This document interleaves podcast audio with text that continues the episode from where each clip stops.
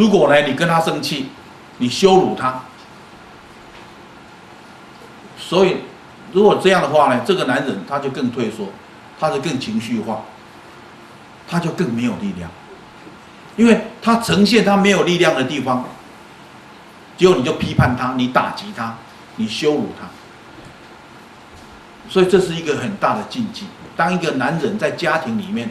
他呈现出他没有力量的部分。我们做女人的，能不能有更多的包容跟接纳？也就是说，你知道他不是故意要这样，那是他的成长环境造成的，是他的父母的影响造成的。所以呢，讲话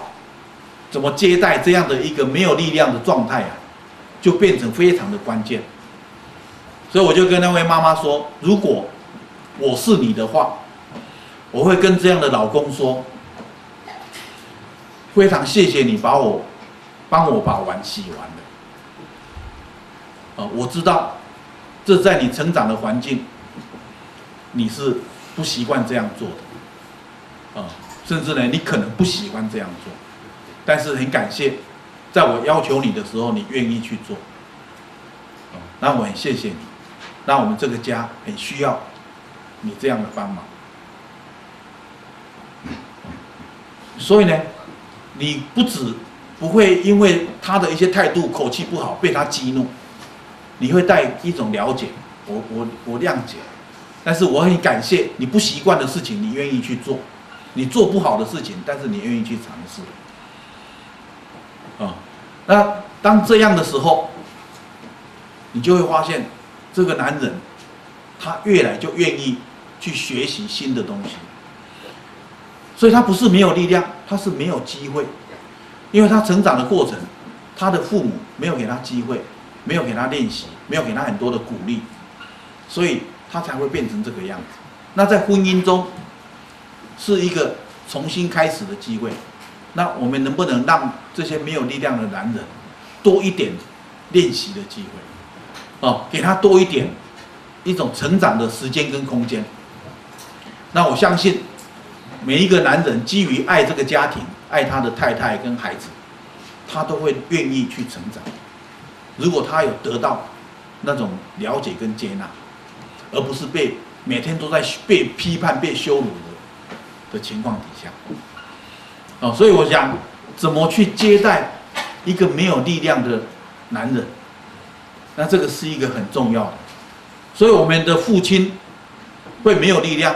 有时候不是只是因为他，他先天条件不佳，很多时候也是妈妈的对待的方式，啊，甚至呢，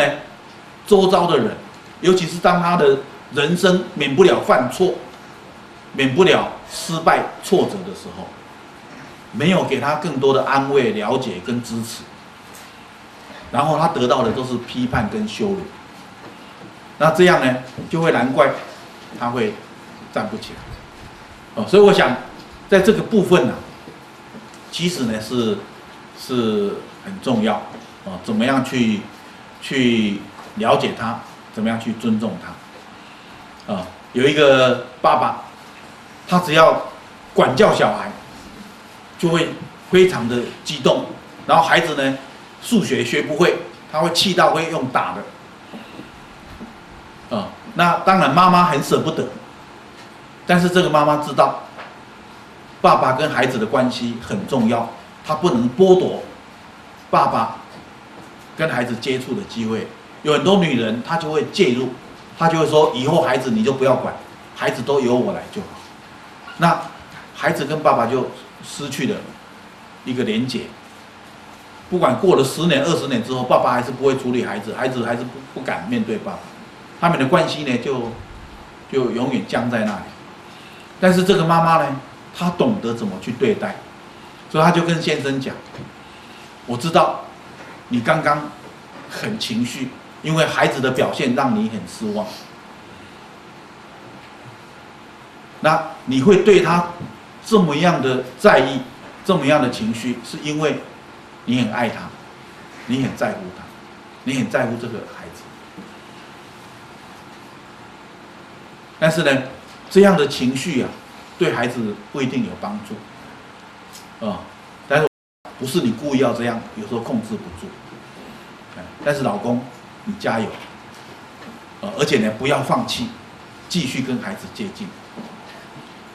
哦，这个妈妈不怕孩子被爸爸打死，她还鼓励爸爸，你继续继续教小孩，对，但是呢，你会发现啊，一个。暴力的爸爸，他不断的去努力的时候，他就越来越有技巧，他就越来越平静，越来越平和。所以呢，本来是很困难的父亲关系，父呃父子关系，但慢慢的这个孩子也觉得，哎，爸爸改变了。哦，所以呢，很多时候我们不要只是为了要解决问题，我们应该要家庭生活应该要注重成长。而不是注重问题的解决，哦，所以有问题是人成长的机会。那该谁成长？该爸爸成长，该孩子成长，我们就要把机会给他们。那很多时候呢，女人太在乎家庭，太在乎孩子，所以很多时候女人的意志力太强，介入了很多个层面，哦，然后想要把这个家按照她的意愿。来创作，那常常在这样的过程里面，这个家庭的关系还有家人的发展都不会得到很好，所以我觉得说，女人也要学习有智慧。你的你的力量很重要，但是你的力量如果太过于呃强力的介入，其实对家庭不好。所以女人也要学会怎么聆听内在，怎么去体会上天。对家人每一个人的安排跟计划，哦，上天对这个家他有什么样的计划？那让你成为这个一部分，而不要把你自己变成这个家庭的上天，哦，我成为上帝，我来操纵这个家庭。所以呢，通常一个家会出现问题，就是有人在这个家庭里面扮演上帝，哦，他。掌管一切，然后一切要按照他的意志力来执行，不管是男人或女人，都会给这个家带来很大的痛苦。那当然，要成为一个有力量的男人，不是一朝一夕的事情，啊，但是呢，只要愿意，只要去努力，那一定是可能的。那底下呢，我只讲到几个部分，就是说，要成为一个有力量的人。一个，尤其是男人自己，你要做到几个点。第一个，你长大了之后，你要承担生命的责任，不要再把自己身上的一些不美好的东西、啊，怪给别人。哦，小时候啦，爸爸妈妈啦，或者哪一个人害我啊？我觉得承担生命的责任，这一切都是我的责任。啊、哦，那。发生在过去的，我就相信它是命运的一部分，我就接受它。那我承担起我生命的责任，所以这是一个第一点。第二，要